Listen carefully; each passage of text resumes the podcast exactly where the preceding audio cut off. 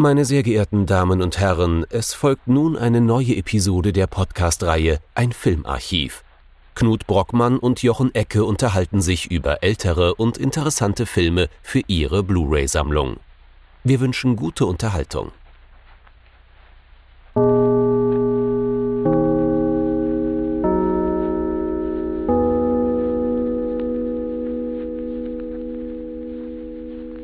Knut. Hallo Jochen und hallo liebe Zuhörerinnen und Zuhörer zu einer neuen Folge unseres Filmarchivs.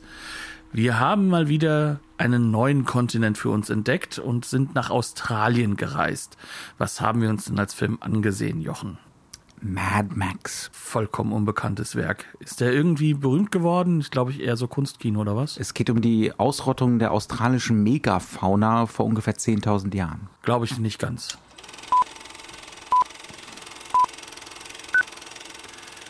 Mad Max. Ähm, wie man schon ein wenig an unserem Feixen gemerkt haben sollte, ist das, glaube ich, ein recht bekannter Film. Zumindest äh, ist der Name Mad Max sehr bekannt, vor allem seit den letzten Jahren, weil mit Fury Road ein visuell doch recht beeindruckendes Werk entstanden ist. Der Erstling aber ist doch was ganz anderes. Ähm, worum geht es da und warum ist er ein bisschen anders konstruiert? Ich weiß nicht, ob wir da wirklich über den Inhalt so richtig Worte verlieren müssen, wobei man eventuell das ja schon länger nicht mehr gesehen hat. Ne? Ähm, die Möglichkeit besteht ja, äh, wie zum Beispiel bei mir durchaus. Und dann ist man so ein bisschen überrascht. Wir wissen alle, das ist ein äh, dystopisches Szenario, das Öl geht aus, äh, die Gesellschaft zerfällt, ähm, quasi anarchische Strukturen, die Polizei kommt kaum noch nach, beziehungsweise wird selber zu so einer Art faschistischen Institution und so weiter und so fort. Und äh, mittendrin haben wir eine relativ klassische, allerdings alles andere als klassisch inszenierte, ja, soll man es so eine Revenge-Geschichte nennen. Wir haben Max, seines Zeichens Polizist, der im Verlaufe des Films relativ spät erst zuerst seinen Partner verlieren wird und dann seine Familie verlieren wird an eine schlimme, schlimme genderqueere Biker-Gang und äh, Darob selbst zum Barbaren wird äh, und äh, Rache nimmt klingt simpel, aber der Film ist alles andere als simpel, wenn man dem wieder neu begegnet, so jetzt nach Jahren. Da ist man nämlich, also ich war es zumindest, wahnsinnig irritiert, wie sehr das holpert, wie sehr das teilweise dramaturgisch kurios ist. Ja, also man hat ja irgendwie so einen Gedanken im Kopf, ja, das ist eine klassische Geschichte mit einem Protagonisten. Und der Protagonist wird auch so ganz klassisch eingeführt, ne? Mit Strong First Impressions und Rückenbild und äh, baritones Gemurmel und äh, extremer Männlichkeit und Lederkluft.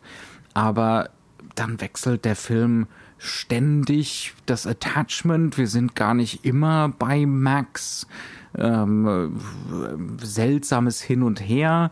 Ja, ähm, es mag sich ganz, ganz lange keine klare Struktur und keine ganz klaren Themen rauskristallisieren und so. Das heißt also, das ist so ein Film, bei dem so die Wiederbegegnung nach, nach Jahren eine völlig andere Perspektive eröffnet, oder?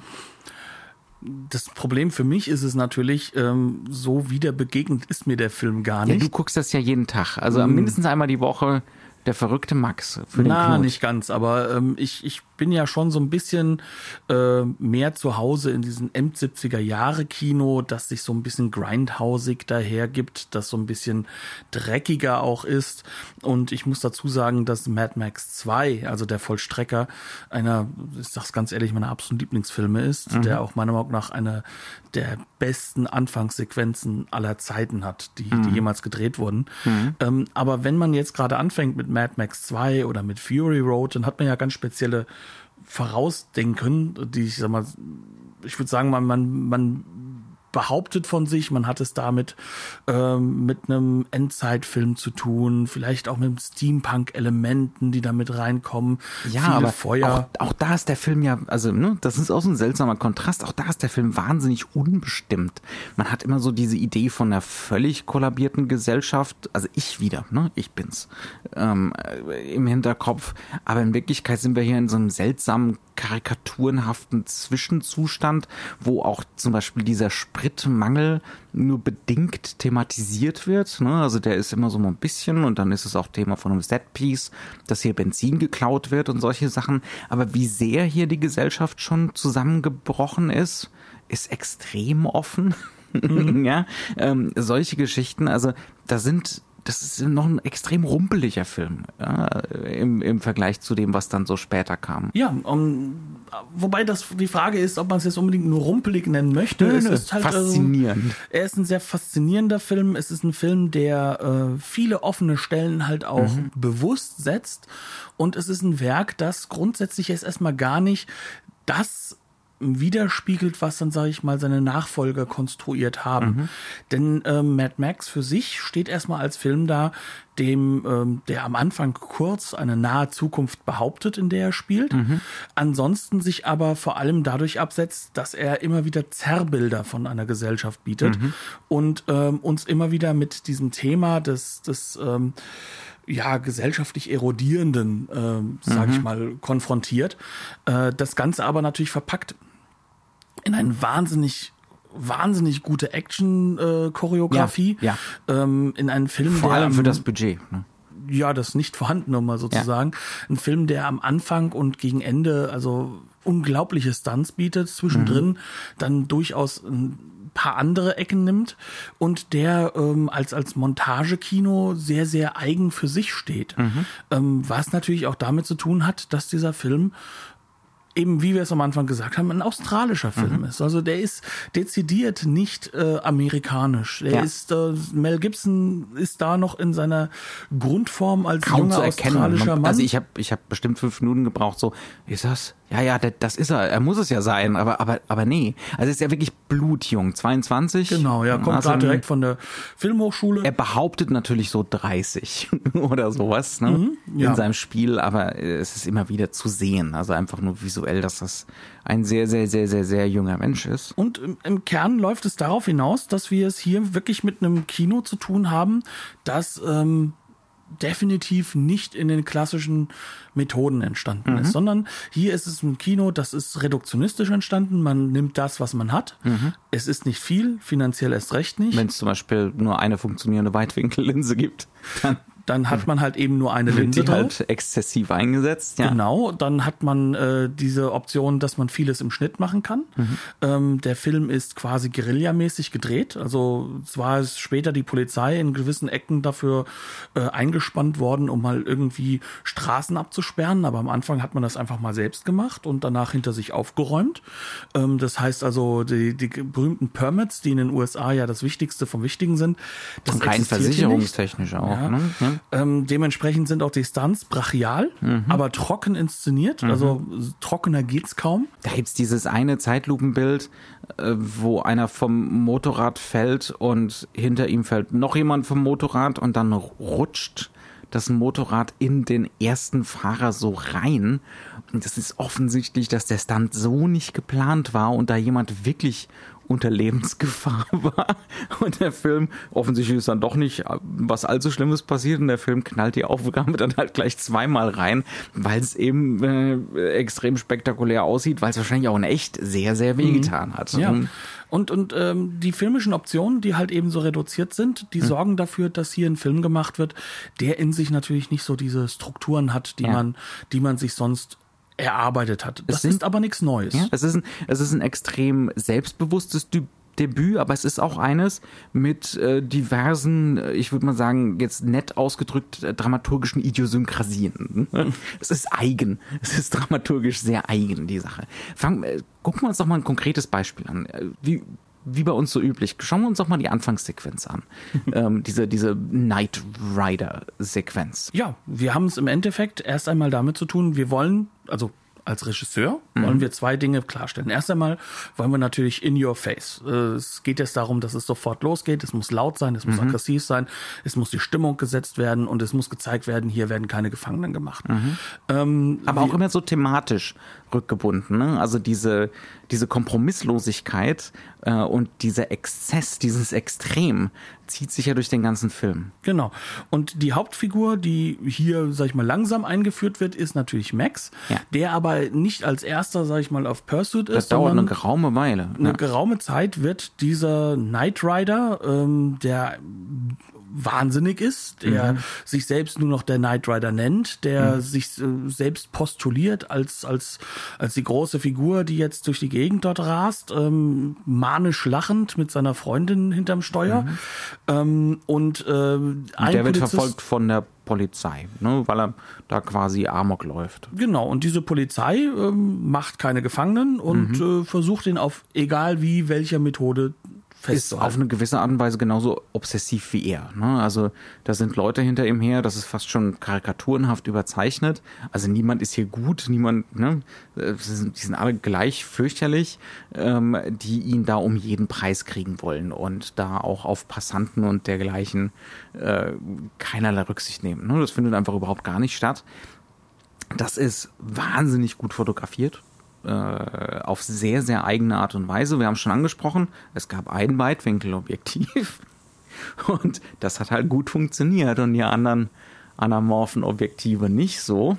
Und dementsprechend hat man das Weitwinkelobjektiv auch exzessiv eingesetzt. Aber der George Miller kann es halt einfach. Ne? Also ganz oft kriegen wir so Ansichten, äh, so quasi zentralperspektivische Ansichten mit dieser enormen australischen Weite und wir sehen Autos ganz weit entfernt, aber das ist halt diese typische Weitwinkelverzerrung. Das heißt also, innerhalb von zwei, drei Sekunden können diese Autos dann monströs groß werden und wie so ein Faustschlag ins, ja, in die Leinwand knallen, in unser Gesicht knallen fast schon. Ähm, das macht die Kamera unglaublich gut, unglaublich effektiv. Das wurde danach, glaube ich, auch äh, unendlich oft imitiert. Ne? Es ist, glaube ich, bis heute eine der typischen Arten und Weisen, wie man solche Verfolgungsjagden aufnimmt. Also Mhm. man darf auch nicht vergessen, die Kamera selbst steht ja nicht still, sondern Mhm. sie ist ja selbst immer in Bewegung. Sie ist eigentlich fast immer auf ein Motorrad oder ein anderes Auto geschnallt. Ja. Ähm, dementsprechend haben wir natürlich manchmal entgegengesetzte Bewegungen, was bedeutet, wenn die Kamera auf das zufährt, was auf sie zufährt, dann wird das nochmal schneller. Ja. Manchmal ist es so, dass sie in der Verfolgung ist und dann zieht es an Mhm. einem vorbei und hat dadurch schon ein Geschwindigkeitselement, was Sie haben aber wird. auch, sie haben aber auch ein Teleobjektiv mit einer, mit einer Zoom-Fähigkeit, ähm, das dann teilweise eingesetzt wird, um auch solche Effekte zu erzielen. Einfach nur auf der optischen Ebene. Ne? Das Auto muss sich gar nicht nähern, sondern es wird einfach rangezoomt in der Bewegung. Ja, und dann knallt uns das Auto genauso auf diese Art und Weise entgegen. Ne? Und es wird diese Gefahr deutlicher, wenn so zwei Linien konvergieren. Ne? Also es gibt ja so einen Moment, wo das eine Auto auf der einen Straße ist und das andere Auto auf der anderen und die beiden Straßen ne, stoßen gleich aufeinander. Und das wird dann nochmal so überbetont äh, mit, äh, mit dieser Telefotogeschichte, mit dieser Zoom-Geschichte. Also da sind virtuose Sachen. Du hast auch schon angesprochen, die Kamera ist aufs Auto geschnallt. Wir kriegen immer wieder diese, äh, diese Subjektiven von Autos, von Maschinen, ne, von auch wieder Sounddesign ist eine ganz wichtige Angelegenheit von dröhnenden Maschinenleibern. Also diese Maschinen werden hier zu Körpern. Das sind Tiere. Ja? Das sind äh, also das sind wirklich Akteure für sich und teilweise werden sie auch ganz klar so charakterisiert als Fortsetzung der Körper der Protagonisten. Ja, ähm, also das ist äh, das hat für mich auch so einen gewissen J.G. Ballard-Faktor gehabt. Da sind wir schon auch so mittendrin in so einer Postmoderne eigentlich. Ne? Wer Crash kennt von Ballard, da geht's genau um diese Sache. Also wir reden vom Buch. Vom, wir reden vom Buch, äh, nicht von, ja, die Cronenberg-Verfilmung ist ja auch äh, relativ akkurat. Also es geht, da geht's immer um dieses Verschmelzen mit dem Auto, das Auto als ein sexueller Fetisch, äh, aber auch sowas Nihilistisches mit dem Auto zusammen vergehen. Das wird als so ein was Orgiastisches eigentlich gesehen. Und das, da ist was ganz ähnliches hier in Mad Max am Laufen. Und das haben wir nämlich auch in dieser Einfang, äh, Anfangssequenz. Eine unglaublich nihilistische Qualität hat das Ganze. Ja, Knight Rider ist halt wirklich als Figur eigentlich jemand, der sich scheinbar in den Tod wünscht. Ne? Mhm. Also da gibt es keinerlei ähm, Lebenswillen im klassischen Sinne. Ja, ich ne? habe ich hab mir aufgeschrieben, äh, der Film ist ja über weite Strecken unglaublich thanatös. ja. Das ist ein unglaublicher Todestrieb ne, in diesem ganzen Film. Und ähm, wir bekommen das auch dadurch mit, dass halt, sag ich mal, die Nähe des, des, des, des Feindes in der anderen Maschine sozusagen zu Weinausbrüchen führt, weil er genau weiß, was jetzt mhm. passieren wird. Ähm, es ist halt alles sofort emotional rückgebunden. In der späteren Sequenz, wenn, wenn das Auto zerstört wird, wird gekrischen, als würde gerade der eigene Leib geschreddert. Ne? Ja, das sind so alles so Elemente, wo uns klar gemacht wird, dass diese, das ist eine Verschmelzung, eine mhm. psychologische Verschmelzung gibt und dass die Autos für etwas stehen. Mhm. Das hat natürlich bei Mad Max noch ein bisschen anderen Gestus, als jetzt, sage ich mal, es jetzt in Amerika hätte oder vor allem halt in Europa hätte, ja. weil natürlich das Auto ist ähm, für die weiße Bevölkerung äh, überlebensnotwendig. Es ja. ist ein kompletter Kontinent. Mhm. Ähm, es sind riesige Straßenlängen da, äh, wo nichts an der Seite ist. Mhm. Und äh, um zu das überleben. bringt der Film auch unglaublich gut rüber. Also diese ja. Weite, Breite, das Flache. Ne, ähm, das ist eines der großen visuellen Themen. Und, und George Miller findet da immer wieder Möglichkeiten, das zu variieren und neu darzustellen und auch da was Spannendes draus zu machen. Das ist ja auch eine unglaubliche Kunstfertigkeit, die man dazu braucht, um weit und flach irgendwie interessant zu machen. Ne? Ja. Und ähm, darf und das mit einem Weitwinkel. Mhm, ja. Oder vielleicht deswegen gerade. Ja. Also wir haben es hier mit einem Film zu tun, der auf dieser Ebene schon mal glasklar von Anfang an klar macht, unser Regelwerk wie wir es immer so schön haben, mhm. wird jetzt gesetzt. Es geht hier um die Action. Es geht ja. hier darum, dass die Autos eine Rückbindung, eine psychologische Rückbindung sind, mhm. ähm, die mit Tod, mit Sexualität, mit solchen Themen zu tun haben. Ja. Das wird uns aber nicht so aufgedrückt, dass wir jetzt sagen würden, okay, das ist jetzt hier irgendwie ja. so ein Film wie eben Cronenbergs Crash, der, der halt eben nur auf so einer Ebene funktioniert, sondern das ist ein Angebot, das gemacht wird. Mhm. Und dieses Angebot wird aber relativ offen gelassen. Mhm. Man kann das Ganze auch konsumieren, als wirklich, du hast im Vorgespräch, wie hast du es genannt? Pure Cinema, aber damit ja. habe ich nur den Herrn selbst zitiert, weil mhm. er sich damit nämlich rückgebunden hat an das Stummfilm-Action-Kino, äh, kann man sagen. Auch das telegrafiert uns der Film immer wieder. Ne? Also die Autos haben dicke Aufdrucke und bei Max selber steht unten drin drauf Pursuit. Ja? Mhm. Also es geht wirklich nur teilweise, man kann es so konsumieren, um den Vorgang Verfolgungsjagd an sich wie im Stummfilm. Ne? Es mhm. geht einfach nur darum, das Setpiece zu inszenieren auf neue, aufregende, spannende, körperliche Art und Weise. Ja, auch das ist der Film.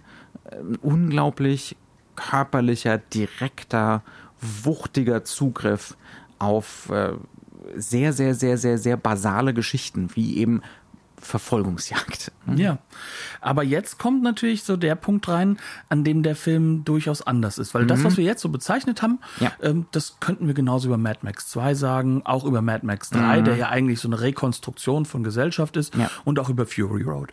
Aber ähm, wenn wir uns jetzt hier mit dem ersten Mad Max beschäftigen, dann beschäftigen wir uns mit einem Film, der ja so in diese Reihe sonst nicht mehr reinpassen möchte, mhm. weil er narrativ nicht nur holprig ist, sondern vor allem narrativ eine ganz andere Rückbindung hat. Ja. Denn dieser Film ist nicht trotz seiner Ansage ein Science-Fiction-Film. Mhm. Er ist definitiv auch kein äh, Endzeit-Movie, sondern das Ganze ist zurückgezogen, wenn wir ganz ehrlich sind, in diese Grindhouse-Logik mhm. und ist eigentlich von der Konstruktion her ein Horrorfilm. Und um das zu erklären, müssen wir uns ja gar nicht nicht nur den Protagonisten, sondern auch den Antagonisten nähern und müssen uns mal anschauen, was für Figuren werden hier eigentlich. Hat auch ganz starke Gothic-Züge. Ne? Ja, ja. ja, absolut. Reden wir über diese Biker-Gang, weil die unglaublich spannend ist. Ich finde das wahnsinnig interessant. Ähm, da, ich glaube, da könnte man Tage mit verbringen. ja, ja. Ähm, ganz konkret, es geht hier um Männer. Und zwar Männer mit Motorrädern in Leder gepackt größtenteils, mhm. ähm, die grundsätzlich jede Form von klassischer äh, Normhaftigkeit abgelegt haben. Mhm. Sprich, diese Figuren sind auf der einen Seite sexuell sehr, sehr stark äh, ähm, daran orientiert, dass hier so Genderbending stattfindet, dass mhm. wir nicht genau wissen, ist das jetzt eine Sexualität, die äh, heterosexuell ist, die homosexuell mhm. ist, wie ist das aufgebaut? Es ist ähm, der Hauptcharakter, die Hauptfigur ist ist ein geschminkter großer Mann, mhm. ähm, leicht geschminkt, nicht zu sehr, aber dem aber durch Haar in die Augen haben genau, die alle und dann wird ihm ja. immer durchs Haar gestrichen, damit das schön liegt von seinen von seinen Adjutanten mhm. ähm, und äh, es findet unglaublich viel sexuelle Gewalt statt. Mhm. Also wir haben hier einige äh, äh, Vergewaltigungen, die in diesem Film stattfinden. Ja. Ähm, und zwar nicht nur an Frauen, sondern das geht wirklich mhm. äh, sexuell in alle Ecken, äh, inklusive halt eben auch in der Gruppe selbst. Ja. Ähm, äh, sexuelle Gewalt ist hier eine reine Machtgewalt mhm. und es entsteht eine Machtlogik, die sich nicht mehr an unsere, sag ich mal, klassischen gesellschaftlichen Normen hält, ja. sondern die für sich ähm, man würde fast sagen, so eine gewisse Form von Wahn existiert. Mhm, ja, ja. Und ähm, diese Art von Figuren, die kennt man zu einem gewissen Punkt. Also dieses Struktur Die kannte das Publikum sehr, sehr gut. Insbesondere visuell, würde ich sagen. Und, genau. Und teilweise auch im Verhalten. Das sind Figuren aus den großen utopischen Projekten der 60er. Ne? Die sehen aus wie genderqueere Rockstars, ähm, auch diese rohe Sexualität, diese fast schon gewaltsame Sexualität, Sie wiederholen auch immer wieder Sprüche, ne? I'm a Rocker, I'm a Roller, sagt glaube ich Knight Rider äh, mhm. so am Anfang. Die haben dann auch Züge vom Glamrock der frühen 70er beispielsweise. Äh, ne? Also allem, das, das Publikum kennt diese Gestalten, aber nicht aus diesem Kontext, und nicht in, mit diesem Todestrieb, nicht mit dieser unglaublichen Gewalttätigkeit. Okay, jetzt könnte man natürlich sagen, ein möglicher Zugriff wäre zu sagen, der Film ist einfach nur homophob. Ne? Also Mel Gibson spielt die Hauptrolle. Also das, das liegt nah, wenn man den späten Mel Gibson kennt, aber hier hat er ja noch keine... in Zusammenhang zu bringen mit Gewalt und Gewaltausübung, Vergewaltigung, Devianz, Übergriffigkeit äh, das ist einfach nur re reaktionäres Kino. Ne? Wäre so auf den ersten Blick naheliegend. Aber es gibt ja noch die andere Seite. Mhm. Und da wird dann der Schuh draus.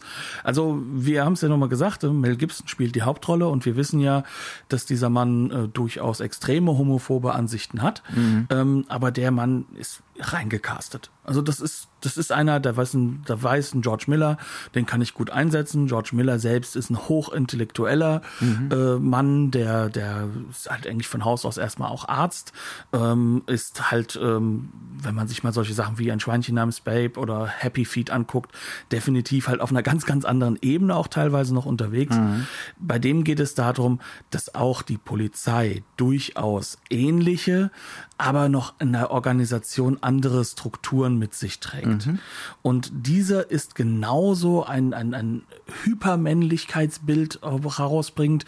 Es gibt äh, zum Beispiel den, sagen, Polizeichef, Polizeichef. Ja, ja. Äh, Fifi, mhm. ähm, der Mann, der, der sprüht so viel Männlichkeit aus, dass natürlich das halt äh, auch eine, ein Element ist, das schon das auch aus der, in der schwulen Szene zu diesem Zeitpunkt auch schon approbiert Queere wurde. Ne? Überaffirmation. Genau, ja. ja. Mhm. Und ähm, diese, diese Elemente, die sieht man halt eben auch auf dieser Seite. Und ich diese meine, die Leute, Polizei läuft in Lederklamotten rum, in wirklich, also man, es könnte nicht homoerotischer werden, sagen wir ja. es mal so, ja. Und ähm, wir haben in dieser ganzen Mitte drin einen Charakter, nämlich Max, der sich irgendwie irgendwo versucht, an, an organisatorisch rückzubinden und, und eine Norm für sich zu finden und mhm. zu haben. Ja.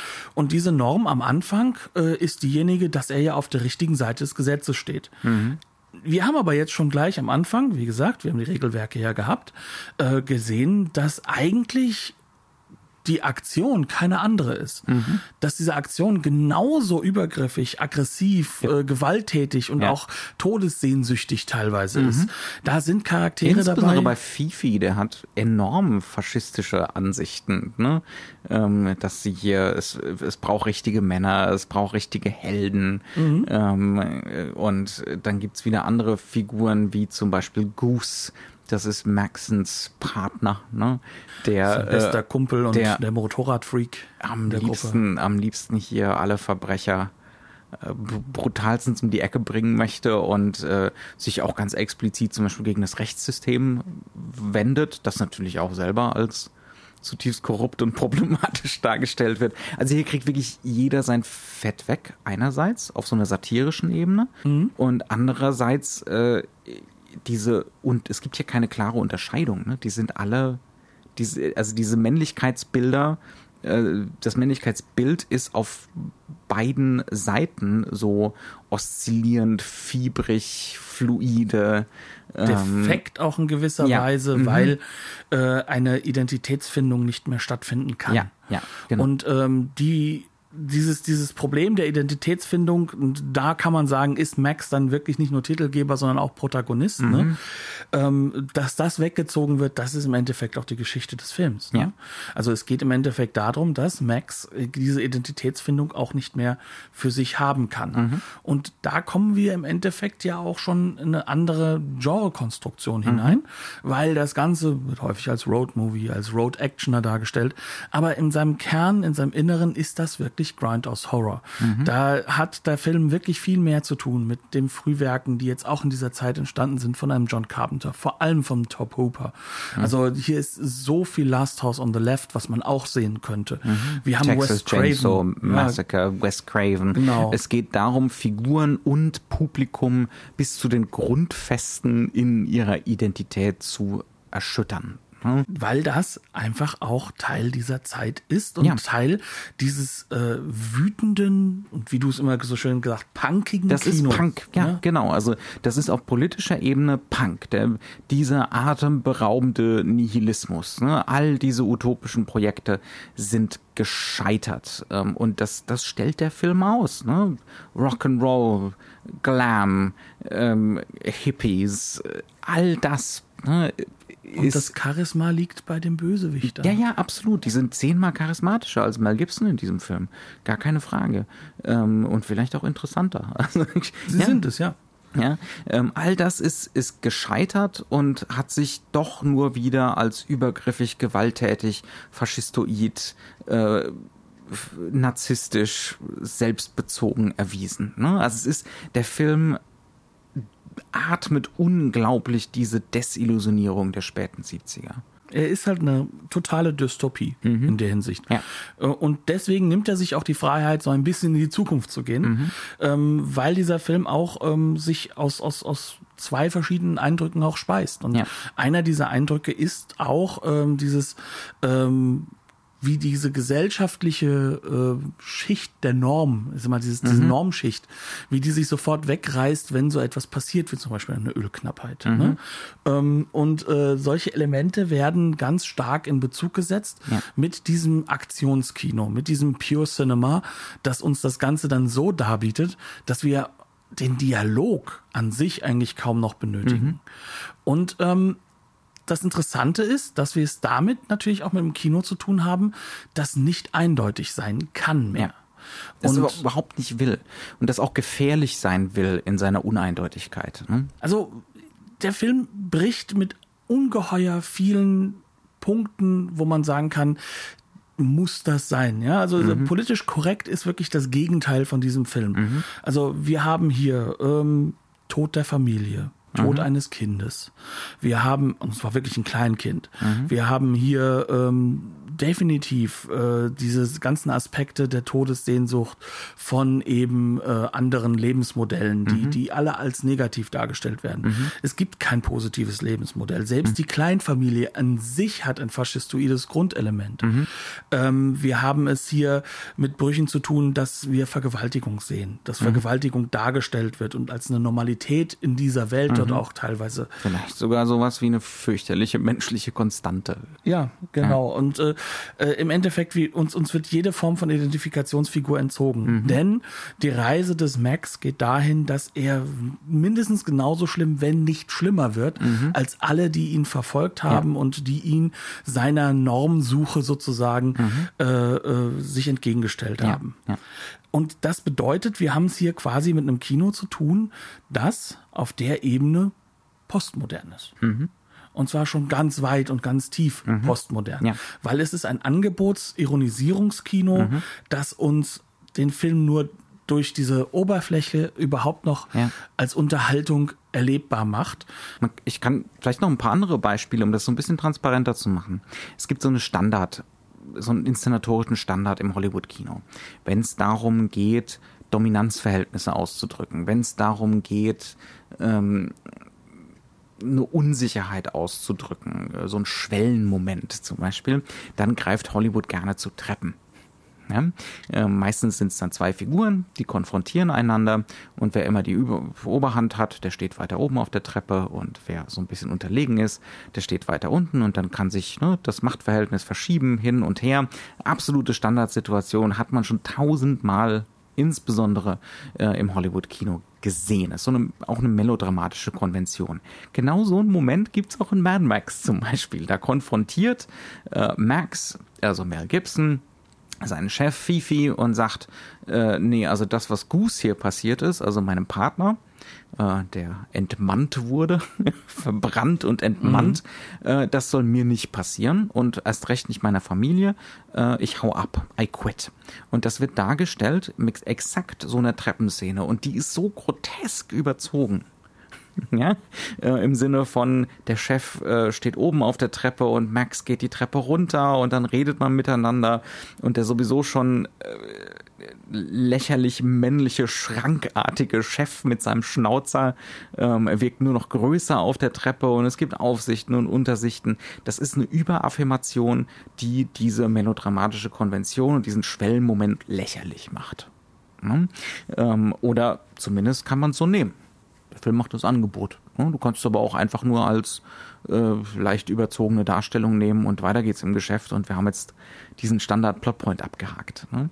Ähm, so, solche Sachen begegnen uns im Film immer wieder und die sind dazu gemacht, uns zu verunsichern, uns zu distanzieren, uns zur Interpretation zu nötigen oder uns zu ignorieren das geht genauso gut und dann sind wir wieder beim Pure Cinema und geilen Set Pieces. Mhm. Ne? ja? ja, und das ist halt eben diese zwei Schienen, die sozusagen gleichzeitig gefahren werden mhm. und die uns natürlich hier ähm, vorzeigen, sage ich mal, was ähm, auch das aktuelle Kino wiederum verloren hat, sage ja. ich mal, ne? was aber eben lange Zeit sozusagen ein Versuch war, ein neues Kino zu entwickeln, mhm in den Nachwehen nach New Hollywood, ja. nach eben diesen Aspekten einer neuen, ähm, einer neuen Wellenreihe. Ja. Also Mad Max zählt ja selbst zur sogenannten australischen Neue Welle. Ne? Also jeder äh, hat eine neue Welle. Natürlich, also diese Rekonfiguration von Kino in Australien äh, über Leute wie halt eben George Miller oder halt Peter Weir. Das sind so die zwei berühmtesten mhm. Akteure aus dem Bereich. Ähm, aber im Endeffekt ist es ja hier schon so, dass wir sozusagen hier in so einem Post-Neuwellen-Kino angelangt mhm. sind. Und wir haben jetzt die wütenden neuen Leute, die jetzt darauf halt auch wiederum reagieren. Mhm. Und das verbindet den Film natürlich sehr, sehr stark mit einem äh, äh, Kino, dass das halt wirklich in diesem ganzen ja, Mitternachtsbereich nochmal agiert, mhm. dass das halt wirklich sich nur noch dagegen stemmt, gegen alle Konventionen, die sich auch neu aufgebaut haben. Mhm. Das heißt also, wir haben hier die Reaktion einer Reaktion schon wieder zu sehen, mhm. ähm, die aber auch gleichzeitig uns das mitgibt, was halt eben eigentlich das 80er Jahre Kino ausmacht, nämlich ja. die Lust an, an diesem rein immanent körperlichen, diese mhm. Lust an dem äh, ungeheuer extrem überzogenen, technologischen, an diesem, an, die, an diesem, ähm, ja, an, an einfach das, was wir heutzutage als Action-Kino wahrnehmen. Mhm. An, einem, an, einem, Kino, das uns einfach auf dieser Ebene schon alleine mitreißt. Und dieser nihilistische, todessehnsüchtige Flirt mit dem Faschistoiden, mit dem ganz und gar Falschen, mit dem Reaktionären. Ne? Ja. Wobei dieser Film uns aber nie in diese Position setzt, dass er da sagt, das wäre richtig. Mhm. Also das Interessante ist ja, das ist ganz, Mad ganz wichtig, ja. Ja, Mad Max wird ja als Figur ähm, eigentlich heutzutage verstanden in der gleichen Ebene, ähm, wie er halt eben im zweiten Film eingeführt wird. Und da ist er halt eben eine Mythosfigur. Mhm. Aber diese Mythosfigur existiert halt auch nur dadurch, dass sie erzählt wird von einem, der, sag ich mal, ähm, ihn erlebt haben will als Kind und der natürlich dementsprechend Verzerrungselemente drin hat. Ja. Und dieser Mythos ist kein positiver. Auch Mad Max, der Vollstrecker, also im zweiten Teil, ist keine positive Figur. Hier aber ist er gar nicht Protagonistenfigur. Er ja. ist nicht der Mythos. Ja. Er ist im Endeffekt der Verlust jeder Menschlichkeit. Mhm. Und das ist halt eben das, was auch diesen Film noch komplett ablöst. Ja, also das ist es eben, ne? Hier ist, das ist keine Heldenreise. Überhaupt nicht. Das ist nicht irgendwie eine Heroisierung. Ähm, wir sollen uns nicht gemein machen mit dieser Figur. Wir sind immer kurios distanziert oft über lange Passagen ist er gar nicht der Protagonist, wir verfolgen ihn gar nicht. Wir sind zum Beispiel bei Goose, wir sind viel eher bei Knight Rider am Anfang als bei ihm. Ne? Ähm, der Toe Cutter ist auch im Endeffekt manchmal ein Protagonist. Ja, genau. Ja. Und das ist, wie gesagt, das ist zum einen so eine gewisse erzählerische Sperrigkeit, wo man einfach merkt, das ist ein Erstling, aber es ist auch zum gewissen Grad, ist es einfach Programm, ne? ist es auch gewollt, glaube ich. Ähm, vor allem, wenn man dann merkt, so gerade im letzten Drittel, da sind Sachen, die sind so geschickt gemacht. Hier ist schon jemand am Werke, der ganz genau weiß, was er tut. Ich denke da zum Beispiel daran, äh, Max wird ja dann von mit seiner Familie, er ist nicht mehr Polizist, ne? er ist abgehauen, er versucht seine Familie zu schützen und diese Biker-Gang ist immer noch hinter ihm her. Und die sind überall und nirgends. Also das ist ja auch so ein interessanter Aspekt an dieser Biker-Gang. Die können irgendwie überall sein, was natürlich auch so ja so psychological landscape genau so ne? psychologische ne? Lesarten überhaupt äh, überhaupt erst auch möglich macht. Ne? Aber ähm, sie auch wieder umbricht und übertreibt. Ne? Mhm, also, ja auch die psychologische Lesart ist so laut wie die Musik. Und das macht der Film ziemlich fantastisch, dass er immer wieder so links antäuscht, oh, jetzt kommen sie. Ja, und dann kommen sie nicht. Oh, diesmal kommen sie aber, ja, und, und holen sich das Baby. Dann kommen sie nicht. Und das passiert so oft, dass ich irgendwann angefangen habe zu lachen drüber. Und ich glaube, das ist auch so gemeint. Natürlich. Ja? Das ist dass, es, dass es irgendwann lächerlich wird, äh, wie uns der Film in unserer Hypothesenbildung, um mal wieder formalistisch zu sprechen, ne, auf, auf uns selbst zurückwirft und uns enttäuscht. Äh, auch das wieder, ne? Also das ist wirklich so eine, da macht er sich dann fast schon lustig auch wieder über Exploitation. Ja. Ne? Weil die Exploitation kommt nicht und sie kommt nicht und sie kommt nicht. Ähm, und man muss mal ganz, ganz lange warten, bis man irgendwann merkt, okay, es geht hier gerade um diesen Delay ne? und um das Spiel mit dem Publikum.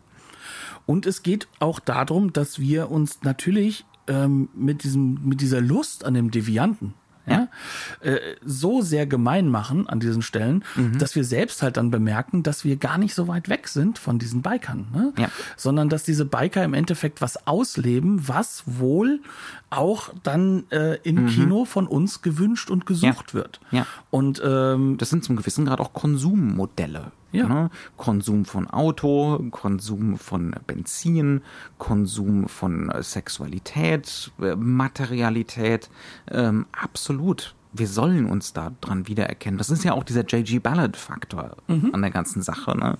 Ähm, Konsum als was Deviantes, Seltsames, Fetischhaftes. Ja, ne? Auch das, was eigentlich uns erst am Laufen hält. Mhm. Und, und hier wird halt einfach nur diese Maske des, des Normhaften weggerissen. Mhm.